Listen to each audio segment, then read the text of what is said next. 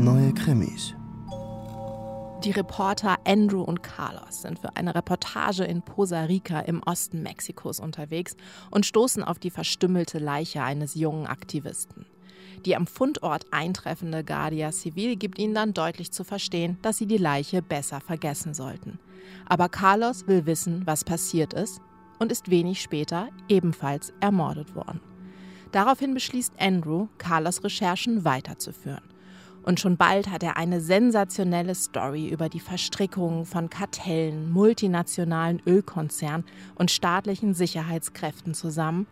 Aber nicht nur Carlos Killer haben es so gar nicht gerne, dass jemand über ihre Machenschaften schreiben will.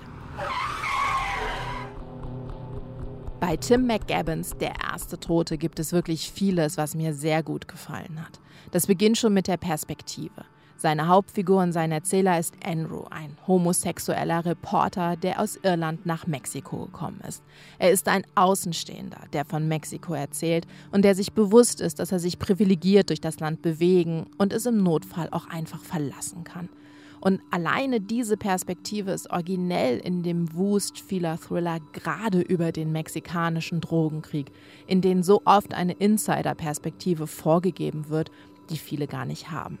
Und sowieso die Drogen, das macht dieses Buch wirklich sehr deutlich, die sind ohnehin nur noch ein Geschäftszweig von Kartellen, Konzernen und staatlichen Sicherheitskräften. Denn im Osten Mexikos geht es längst um die Kontrolle über Bodenschätze.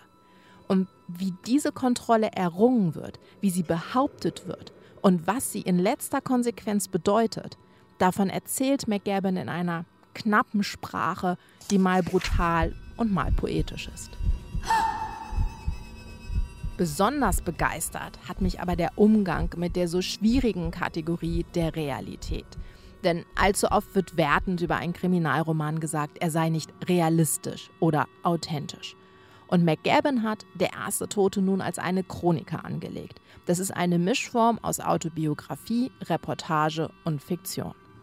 Und deshalb gibt es biografische Parallelen zwischen Andrew und Tim McGabin und lassen sich auch viele Ereignisse dieses Romans auf tatsächlich stattgefundenes zurückführen.